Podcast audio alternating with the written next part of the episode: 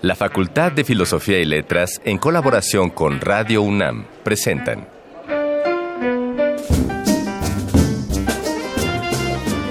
Lecturas de pasillo y debates de jardinera.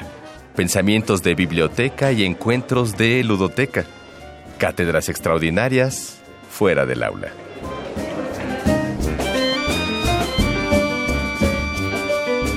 Eureka. Un programa con filo, Sofía y letras.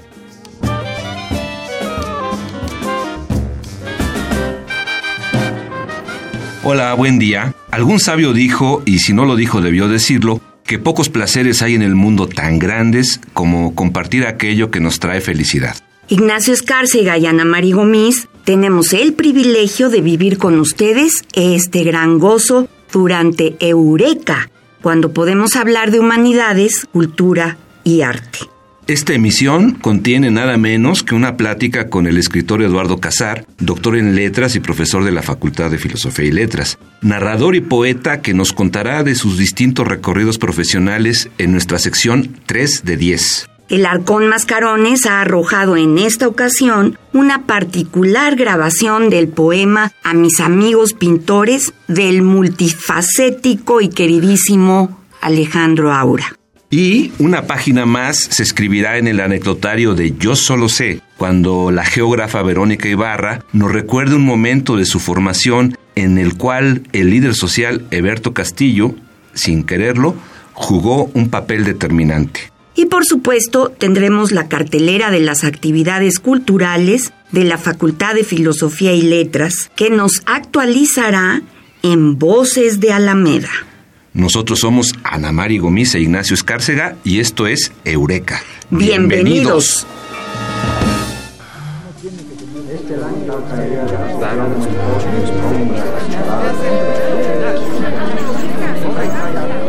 Las palabras que edificaron nuestro presente. Arcón Mascarones. Alejandro Aura fue un poeta, actor, conductor y promotor cultural muy destacado. Con una voz tan particular que si por algún azar lo has escuchado anteriormente sin saberlo, es casi seguro que a continuación lo puedas reconocer mientras lo escuches recitando su poema a mis amigos pintores.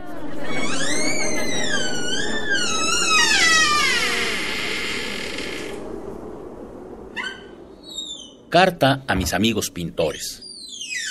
Iba por las calles viendo el esplendoroso andar de las mujeres bellas, compungido por mi azarosa consistencia de venado. A través de la campana de humo, que tarde o temprano tañerá por nuestra retirada, hendía el prepotente sol y nos tocaba con indiferencia las fibras aquellas que mueven de un lado para otro nuestros estados de ánimo. La belleza, por esta luminosidad, fue puesta en evidencia que la última palabra que yo diga se refiera a ustedes, que hablando de mí mismo me diluya en puras manchas de color. Vi la piedad y la sombra enmarcadas en épocas remotas. Llenos están los museos de piedad y sombra en oro. Andando vi delante mío las caderas apenas redondas de las paseantes y el atractivo mate de las perdidizas corvas. Un millón de años no bastaría para delinear mejor algunos cuerpos de muchacha. Oh mediodía, oh más que momentáneo soplo del tiempo, cabálgame, déjame cabalgarte, carga con todos nosotros en tu lomo ligeramente espeluznante. El sol nos pintará de un ocre claro la conciencia. Andaremos mostrando un derredor de luz. Así seremos. Mi inclinación me llevó por sitios que la pobreza no frecuenta. Fui dichoso con mansedumbre y con real sacudimiento. Fui sagaz ante lo que mi memoria hubiera querido ponerme enfrente como un vidrio oscuro. Me declaré nuevo y puntagudicé todos mis sentidos. En estas calidades de color y luz, me vi estar con ustedes enamorado de las cosas primitivas, el cuerpo, la ciudad, el aire, el dardo de Cupido, un estruendo de pechos transparentes, como un coro de aleluyas, me detuvo. Fui obligado con gracia a ser poeta. Improvisé deleites, canté para que mi sangre nunca envejeciera, que la sabrosa tierra nos vuelva a dar su fruto, que la sabrosa ciudad nos dé su fruto, oh pechos eternamente refrescantes, que lo que inventamos, porque lo inventamos, nos devuelva la luz y la fresca, la cándida, la sencilla posibilidad de elaborar la belleza.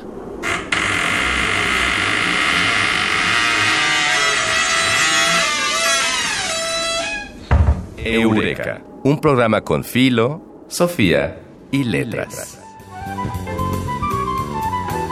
No siempre se dice todo lo que se sabe, pero este sí es el lugar. 3 de 10. Tenemos el gusto de estar en esta ocasión con Eduardo Casar, quien es escritor y profesor de la Facultad de Filosofía y Letras. Es una persona además con un amplísimo anamario recorrido en conducción de programas de televisión y radio. Yo no sé si la verdad procede que lo entrevistemos, que charlemos con él o que de plano nos hagamos una selfie. Yo creo que nos hacemos la selfie porque sí es importante. Pues ya lo creo que sí. Y, y dado que Eduardo y tú se llevan que por cierto nos podrán explicar el término de piquete de ombligo, a lo mejor está bueno que tú te, tú te arranques con la, con la charla, Ana María. Es que nos conocemos desde tiempo inmemorial, desde la prepa, tú estabas en, en, la prepa 6. Nos mandábamos cartas en estelas mayas. En estelas mayas, sí, eso es verídico, y siempre lo he admirado mucho, su enorme inteligencia, su gracia, su sentido del humor, y además de que es un grandísimo poeta. Pero bueno, la primera pregunta que te quisiera hacer, queridísimo Eduardo Casar, doctor Eduardo Casar, es algo que a mí en la vida académica se me complica. Tú tienes un extraordinario libro sobre un filósofo francés fundamental para la teoría literaria contemporánea que se llama Paul Ricoeur. A mí de veras me cuesta trabajo el personaje. cuéntanos, cuéntanos. Sí, lo que pasa es que Paul Ricoeur es francés y eso pues, sí lo complica todo. Paul Ricoeur eh, abarca cuestiones de filosofía, de antropología, digamos de cuestiones de política, de ideología y tiene textos de literatura sobre literatura. Entonces yo leyéndolo me atrajo mucho, sobre todo porque tiene una teoría de la metáfora que eh, me hizo entender más o menos el mecanismo de la metáfora, a pesar de que yo lo había pseudo explicado durante varios años en clase y de pronto me di cuenta de que esa manera de explicar la metáfora de Paul Ricoeur era muy buena. Y entonces me puse a estudiarlo y traté de hacer una cuestión de vulgarización de Paul Ricoeur, es decir, quitarle no sé, lo arduo, lo escarpado de ciertos procesos para llegar a conclusiones y hacer un libro que pusiera al alcance básicamente de estudiantes lo que podrían ser las ideas de teoría literaria de Paul Ricoeur. Entonces, sobre eso hice mi tesis de doctorado y lo publicó la Universidad Iberoamericana. Se llama ¿Para qué sirve Paul Ricoeur en crítica y creación literarias? Porque además lo que hago, eh, digamos, para explicar la segunda parte del título, es que creo que algunos de los, de los postulados de orden teórico pueden ser enormes guías, en grandes tips para creadores literarios. Porque los creadores literarios suelen, como decía Marx, no lo saben pero lo hacen, suelen hacer cosas que no saben que están haciendo. Es decir, lo hacen muy bien y todo, pero a la hora que se ponen a teorizar o a explicar, no saben muy bien qué están haciendo, ¿no? Es como preguntarle, no sé, a un futbolista la teoría del fútbol. ¿sí?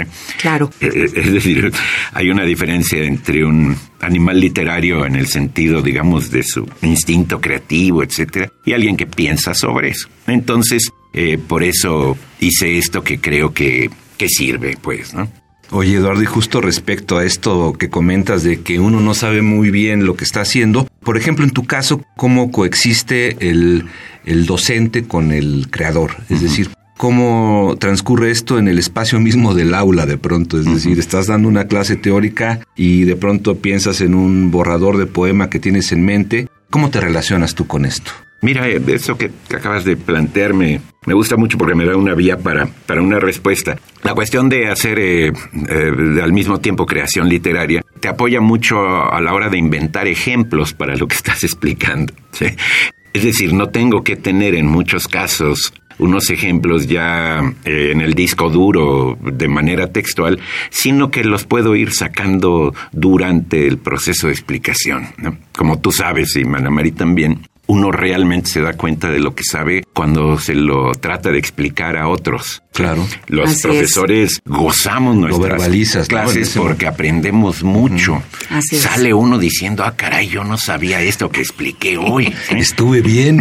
¿Por qué? Porque a la hora de articularlo, cosa que no se pone uno a articularlo en la soledad de su estudio, a menos que sea un investigador de otro tipo, eh, articularlo verbalmente, descubre, hay descubrimientos.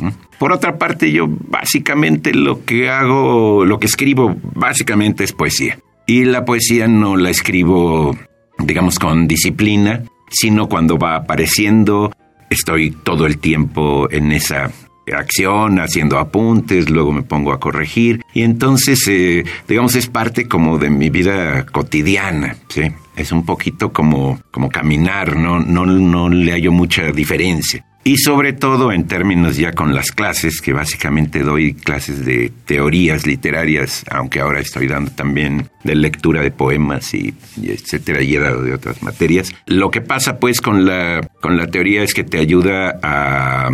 Eh, si no la aplicas como si fueran recetas, no te estorba. Yo tenía un amigo, Nelson Oxman, él decía, no, yo soy narrador y si estudio teoría literaria me estorba. ¿Por qué? Porque él la concebía como si fueran recetas. Mm. Entonces estaba a la mitad de un capítulo y decía, ah, caray, Lucas dice que hay que crear personajes típicos. y entonces trataba de hacer teoría literaria aplicada. Y pues, este, pues eso no funciona así, ¿no? A la hora que uno escribe, escribe, digamos, como un bailarín baila. Después de haber entrenado y creado un cuerpo de creación literaria, reacciona literariamente a la hora de estar escribiendo. No está uno solo, está con el lenguaje, que es tu compañero de baile, y con él eh, comienzas a, a mover. Entonces son, son áreas separadas. Cuando me preguntan esto, también tengo un ejemplo, que es el de que lo teórico no se involucra tanto en tu vida cotidiana. Porque si no piensa, por ejemplo, una odontóloga a la hora que diera un beso y que pensara en molares, premolares, súbula, glándulas sublinguales, velo del paladar, ¿no? Y ya no digamos el caso de un ginecólogo. es decir, a la hora que estás en una acción de creación, ¿sí? como destapar una muela, ¿sí? o destapar un hijo, no te están estorbando los conocimientos, te están ayudando para abrir ventanas.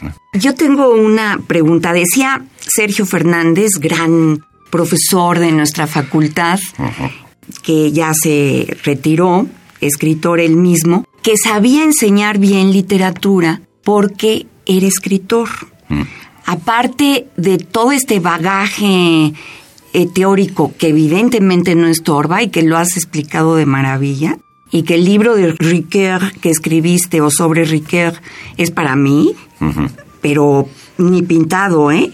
¿Tú crees que realmente un escritor, con todos los conocimientos que tú tienes, enseña mejor literatura que otro tipo de profesor? Sí, no, no, no creo. No, Enseñar, eh, dar clases es una es un acto muy escénico que requiere, digamos, toda una un tipo de dinámica, un tipo de aproximación, eh, una un interés en que se te entienda, eh, no en demostrar cuánto sabes, sino en ayudar un proceso de de conocimiento que es de autoconocimiento, como decíamos. Muchos escritores no saben lo que hacen. A la hora de explicarlo, solamente dan respuestas, digamos, de como las que yo llamo respuestas de feria del libro, en que se inspiró, pues, ah, pues que yo, que, es que yo ante todo lo que quiero es contar una historia, ¿no? No, escribir es una maldición, es un despropósito.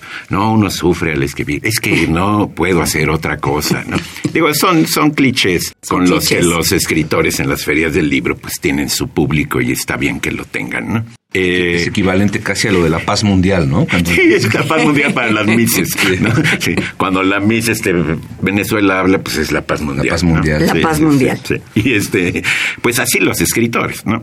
Es decir, muchos escritores no saben realmente de literatura. Eso es curioso porque incluso repercute, por ejemplo, en los premios literarios. Por lo general, en los premios literarios, los jueces son escritores. ¿Por qué? Porque son famosos y eso avala al premio. Pero muchas veces no saben tanto de literatura. Pueden ser, como supongo que lo son, grandes lectores, los escritores tienen que serlo, pero no necesariamente grandes pensadores o valoradores de literatura. Muchos profesores de nuestra facultad podrían ser mejores jurados de poesía que muchos poetas. ¿sí? Probablemente. es, es, curioso, pero, pero hay esa identificación, ¿sí? Como si se supiera, ¿no? Pregúntale a una extraordinaria bailarina que es la danza y va a decir, pues el alma en movimiento, ¿no? Es decir, hay que pensar en danza en términos más teóricos para poder este, dar una explicación que salga del puro lugar común. Yo no creo que el hecho de ser escritor te haga buen profesor. Incluso cambian los términos. Mira, te, pongo una anécdota. Mi amigo, nuestro amigo Vicente Quirarte es un magnífico profesor. Magnífico. Cuando fue a dar clases a la escuela de Sogem, no aguantó a los alumnos de Sogem ni los alumnos de Sogem lo aguantaron a él. Es decir, él podía dar clases y muy bien en la facultad porque hay una impronta académica que se usa ahí. Pero para el tipo de juego, para el tipo como de cocina literaria que es eh, una escuela de escritores que se basa más bien en meter las manos en la masa o en la musa eh, o simultáneamente, eh, pero en hacer ese juego práctico no, no le funcionaba y estuvo tres meses Vicente, ¿no? Es un gran escritor, es muy buen profesor, pero para ese, digamos, nicho específico, como se dice ahora, nicho. Sí, no, funcionaba. No funcionaba. Y eso, eso pasa, pues, ¿no? a mí me ayudó mucho dar clases en la escuela de escritores para es lo que te poder eh, también inventar ejemplos y entender algunos procesos teóricos, cosa que intenta hacer este libro en el último capítulo, el de Paul Ricoeur. Oye, Eduardo, y ahora, bueno, justo a raíz de las, de las preguntas que te hacía Ana Mari, nos pusimos en una reflexión teórica, pero si nos vamos a la parte creativa, ¿qué te parece si nos lees un pequeño poema tuyo? Sí, Mira, tengo uno que escribí a los 18 años. Se lo di a una musa ahí en la facultad. Yo tenía 18 años. Mi musa tenía 19. Va a cumplir este. No digas. No, digas, no digas. que se llama ROS y dice: Has soportado durante 19 años una presión atmosférica de 20 toneladas. ¿Qué pueden hacerte 57 kilogramos más durante 15 minutos? Qué maravilla. Era un poema de conquista, como Claro, claro. Y yo dije, pues con esta, con esta demostración, con este silogismo, pues ¿quién se va a negar? Ella se negó. Se negó. Ahora, eso quiere decir que el poema a mí no me funcionó pero como poema sí funciona. Absolutamente funciona. Quizá a otros sí les funcionó. Sí, y, sí, y yo por lo general suelo regalarlo y les digo, pues cámbienle la edad, pongan su cámbienle los peso y pongan su tiempo estimado, ¿no? Sí.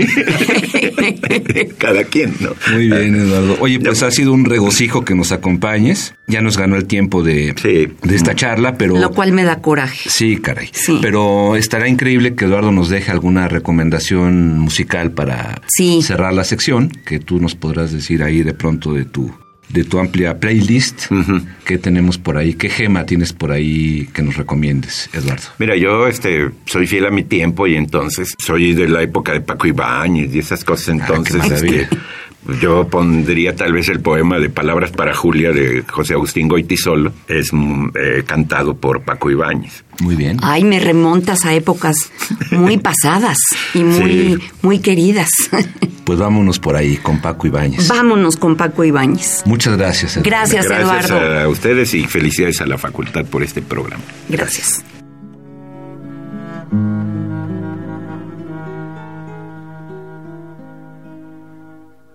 No puedes volver atrás porque la vida ya te empuja como un aullido interminable, interminable.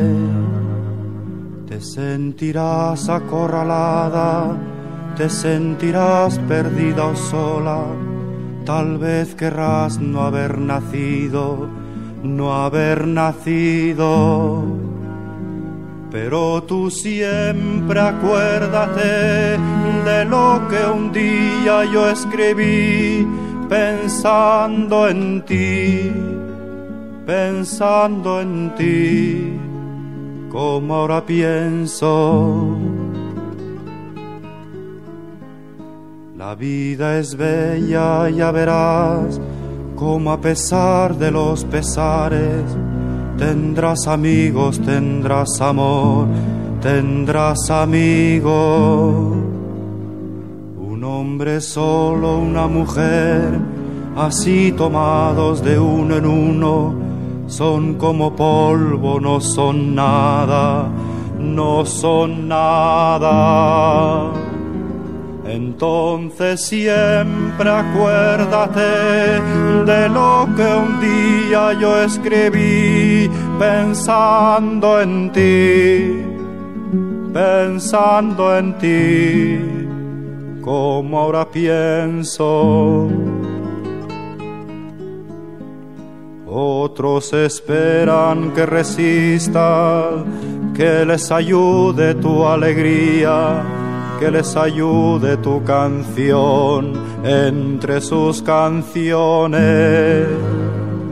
Nunca te entregues ni te apartes junto al camino. Eureka, un programa con Filo, Sofía y Letras.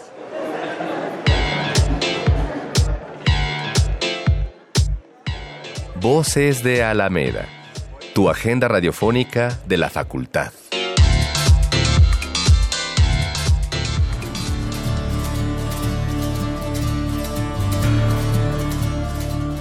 El próximo 13 de marzo se llevará a cabo el segundo coloquio de lenguaje y género, una revisión y análisis de nuevos puntos de vista para acercarse a estas temáticas. Podrás asistir a él desde las 10 hasta las 20 horas en el Salón de Actos de la Facultad de Filosofía y Letras.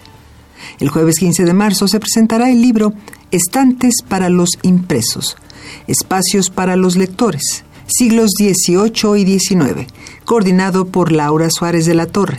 Si deseas asistir, te esperamos en la sala A en punto de las 16 horas. Ese mismo día, organizada por el colectivo estudiantil Filosofía Crítica, se llevará a cabo la tercera edición de Postales Literarias, una iniciativa que integra pequeñas creaciones literarias con propuestas visuales en el tradicional formato de postal. Si quieres asistir, te esperamos el 15 de marzo a las 17 horas en el Salón de Actos. Y el 15 y 16 de marzo se llevarán a cabo las cuartas jornadas de literatura novohispana, coordinadas por la doctora Rocío Olivares Zorrilla, a las cuales podrás asistir de las 11 a las 15 horas en el Salón de Actos de la Facultad de Filosofía y Letras. Y la recomendación literaria en esta ocasión será Situando al otro, subjetividad, alteridad y ética, de Pedro Enrique García Ruiz, donde en siete capítulos el autor analiza la subjetividad, alteridad y ética de las identidades personal y narrativa, así como la importancia hermenéutica de Riquet, las implicaciones ético-políticas de la hermenéutica de sí mismo, el estatuto normativo del otro y la crítica de Levinas a la ontología que son las bases del problema de la discusión sobre identidad y alteridad.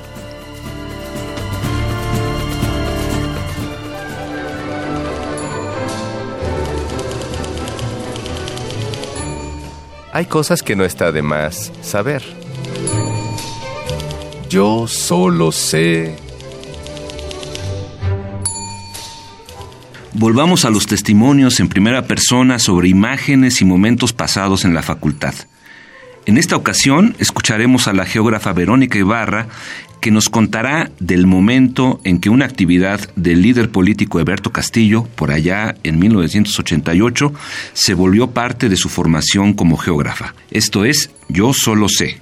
Fue algo extraordinario, fue un día de esos que son inolvidables en tu vida como universitaria ese día yo recuerdo que había un, un evento muy importante de geografía en, en, Toluca, era el encuentro de geografía de América Latina. Y era como algo que uno, uno esperaba en ese momento, pero también había actividades muy importantes aquí en la universidad. Y una de esas era que iba a haber un meeting en donde Berto Castillo, bueno, se iba a presentar en la UNAM en el contexto de las elecciones de 1988. ¿Cómo no? Yo supongo que debió ser mayo, no tengo la fecha exacta, pero sí recuerdo que, bueno, fue un día como con muchas expectativas ¿no? Era como una actividad que, bueno, no era solo una actividad, había varias actividades que eran importantes ese día. Y entonces recuerdo que primero tenía yo que hacer una exposición de geografía humana con un profesor muy bueno que era Luis Esparce, que después ya dejó de dar clase por acá. Entonces yo tenía que estar en esa exposición, recuerdo perfectamente que preparé la exposición con otra compañera y terminando nos fuimos a, al meeting de Berto Castillo. Bueno, fue sorprendente porque en ese meeting lo que pasó fue que Berto Castillo declinó en favor de Cuauhtémoc Cárdenas. ¿Cómo no? El Frente Democrático En el Frente Nacional. Democrático Nacional. Entonces, bueno, fue un meeting que yo recuerdo que fue la primera vez que entendí, digamos, que algo estaba pasando, que realmente algo estaba cambiando en el país y ahora en ese momento no sabía que era el neoliberalismo, pero después entendí que lo que estaba pasando era que estábamos entrando al ne- neoliberalismo y de lo que hablaba Berto Castillo en el meeting era de eso, de ese cambio que México estaba estaba viviendo. Bueno, pues fue realmente impactante como estar en ese meeting, pero ahí no acabó el día, sino que teníamos el evento en Toluca, en donde se iba a presentar un geógrafo que es importantísimo, que es la referencia más importante de América Latina, que es Milton Santos. Y recuerdo que llegamos, o sea, no recuerdo cómo nos fuimos, pero recuerdo que llegamos a la Escuela de Geografía de Toluca y ya se había acabado el evento. Entonces fue algo muy trágico porque en realidad no pudimos ver a Milton Santos, pero era como estábamos siguiendo a Milton, pero no De otra manera. Sí, pero no, no se pudo, no lo pudimos ver. Y entonces, como muy decepcionados, un grupo de geógrafos que íbamos de acá y que pues seguramente habíamos estado en el decidimos irnos a Valle de Bravo, a casa de, del abuelo de una amiga, que es Liliana López Levy, ¿no? Con la que todavía tengo una muy, muy buena relación. Y entonces recuerdo el, el trayecto de Toluca a Valle de Bravo, ¿no? Que fue en un camión, en donde estaba, era súper noche, íbamos muy cansados. De ahí, la verdad es que ahí no recuerdo muy bien, porque ahí ya se mezclan mis recuerdos, pero sí recuerdo que fue muy importante en llegar a ese lugar. Fue un fin de semana que entonces, claro, nos la pasamos hablando de política, de geografía, discutiendo sobre lo que estaba pasando y fue de verdad un día inolvidable. Muy bien, qué bonito recuerdo, Verónica. Muchas gracias. Ok. Hemos recorrido un capítulo más de Eureka en un libro al que esperamos aún le falten muchas páginas que con tu ayuda lograremos escribir. Recuerda que si tienes cualquier duda sobre la información dada en esta emisión, puedes contactarnos a través de las redes de comunicación de Radio UNAM o de las de Filosofía y Letras. Agradecemos al equipo de producción que ha hecho todo esto posible. Investigación, Dayanara Nogués. Asistente de producción, Carmen Sumaya. Guión, El Mago Conde. Operación técnica, Miguel Ángel Ferrini. Y producción, la gran Silvia Cruz Jiménez. Nosotros somos Ana María Gómez e Ignacio Escárcega y esto fue Eureka. Muchas gracias y hasta la próxima. El tiempo vuela cuando el pensamiento se divierte. Nos escuchamos la próxima semana. Eureka.